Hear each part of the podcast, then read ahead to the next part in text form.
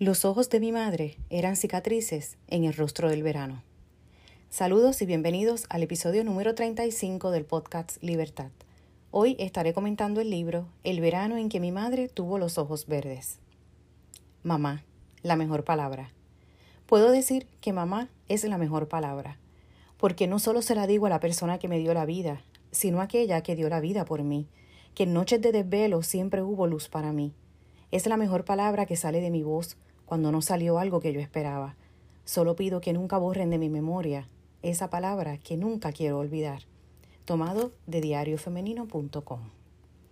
Hace un tiempo vi un video que se llama Mi mamá está loca y trata de un grupo de jóvenes que ofrecían ejemplos para demostrar que la mamá está loca. Las situaciones son básicamente actitudes que tenemos todas las madres. Quejarnos porque no nos llaman, interrogar a los amigos que traen a la casa, el preguntar dónde está, a qué hora llegan, con quién está, cómo se prende el Internet. Además de esperarlos hasta que lleguen, pedirles que se cuiden, pero luego cambia la dinámica y comienzan a dar otras razones. Fajarse para que no fracasaran en los estudios, amanecerse para que tuvieran sus uniformes limpios, matricularlos en clases extracurriculares, cuidarlos cuando se enfermaban, hablar con conocidos para ayudarlos a conseguir trabajo, en fin, todos los sacrificios que hacemos las madres por nuestros hijos contra viento y marea. Ellos nos explican cómo lo hacemos, por eso nos llaman locas, y nos agradecen por volverlos locos, porque gracias a esas locuras son lo que son hoy día.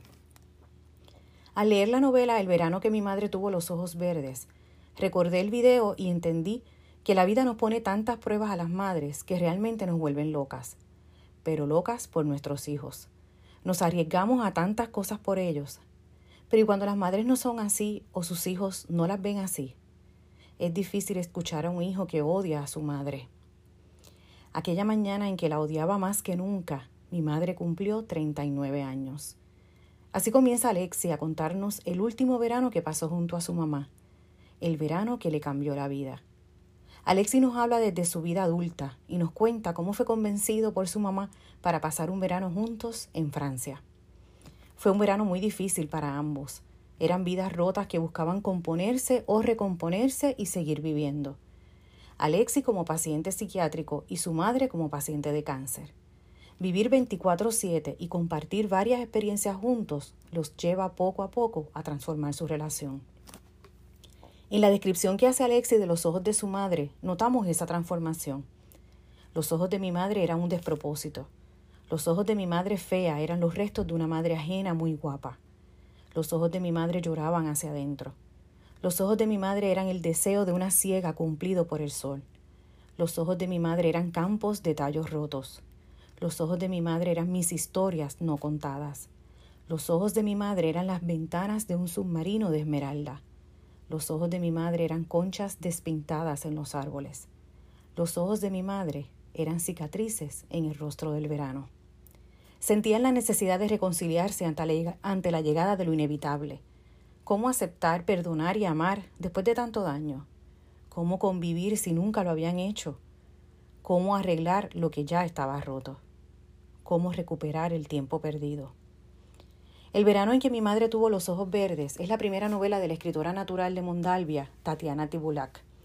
Fue publicada en el 2016, ha recibido varios premios y ha sido traducida a varios idiomas. La escritora actualmente trabaja como periodista y vive en París.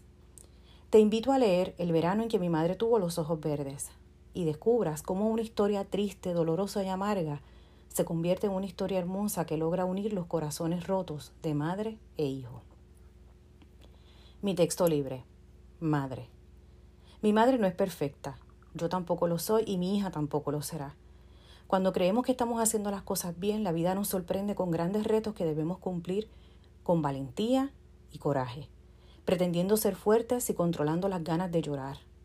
Ahora entiendo todo lo que mi madre pasó junto a mi padre para que pudiéramos tener lo necesario para vivir. Solo recuerdo sus consejos, sus llamadas y sus palabras cuando llegaba a visitarlos. Recuerdo cómo le gustaba viajar con papi. Ya no puede disfrutar un viaje más, pero puede disfrutar de la paz y tranquilidad que intentamos ofrecerle. Las cualidades que, que la distinguen, seriedad, responsabilidad, respeto, compromiso, fidelidad, autenticidad, eso lo heredé de ella y pretendo heredar, heredarlo a mi hija. Gracias por tanto, mami. Los espero en el próximo episodio. Recuerden que me pueden conseguir en Facebook Libertad TVG, Instagram Libertad TVG 70, a través del correo electrónico libertadtvg.gmail.com y en el blog libertad.org. Bendiciones.